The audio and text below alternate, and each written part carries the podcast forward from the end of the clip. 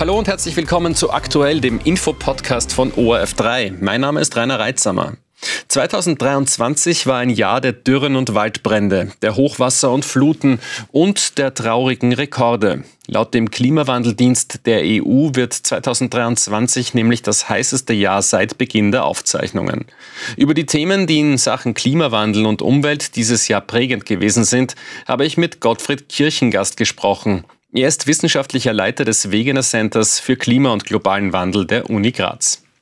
War 2023 ein Jahr, in dem wir beim Klimaschutz Fortschritte gemacht haben oder haben wir uns, wie manche sagen, weiterhin auf eine drohende Klimakatastrophe zubewegt?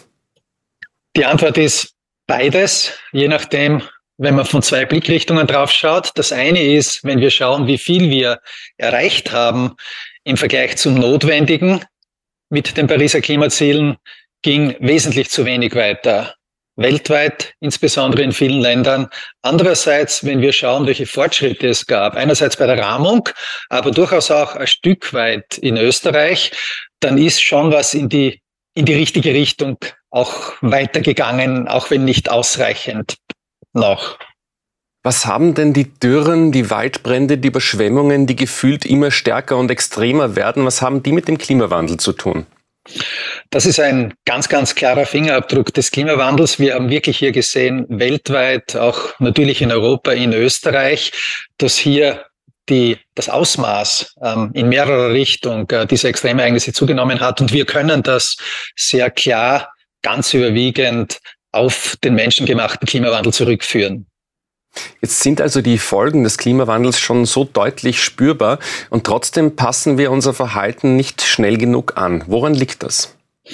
Also das liegt tatsächlich einerseits an dieser politischen Rahmung. Wir müssen es schaffen, dass wir uns gemeinsam als Gesellschaften, auch wir in Österreich, Klimaschutzpolitik, die Rahmung geben, dass sie uns individuell in unserem Verhalten, aber auch die Unternehmen in ihrem institutionellen Verhalten, die Haushalte in ihrem Lebensstil begleitet, so dass wir schneller äh, klimagerecht auch handeln können. Also beides ist notwendig, dieses Wissen über einen klimafreundlichen Lebensstil, aber auch diese politischen Rahmenbedingungen, wo ja unter anderem auch in Österreich noch einiges, salopp gesagt, weiter zu basteln ist.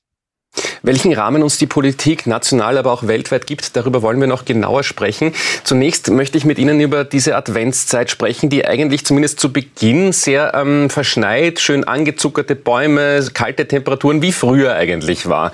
Ja, und jetzt manche sagen, so schlimm ist ja der Klimasch äh, Klimawandel gar nicht. Wäre das dann ein Trugschluss? Das ist ein absoluter Druckschluss, weil man Wetter nicht mit Klima verwechseln sollte.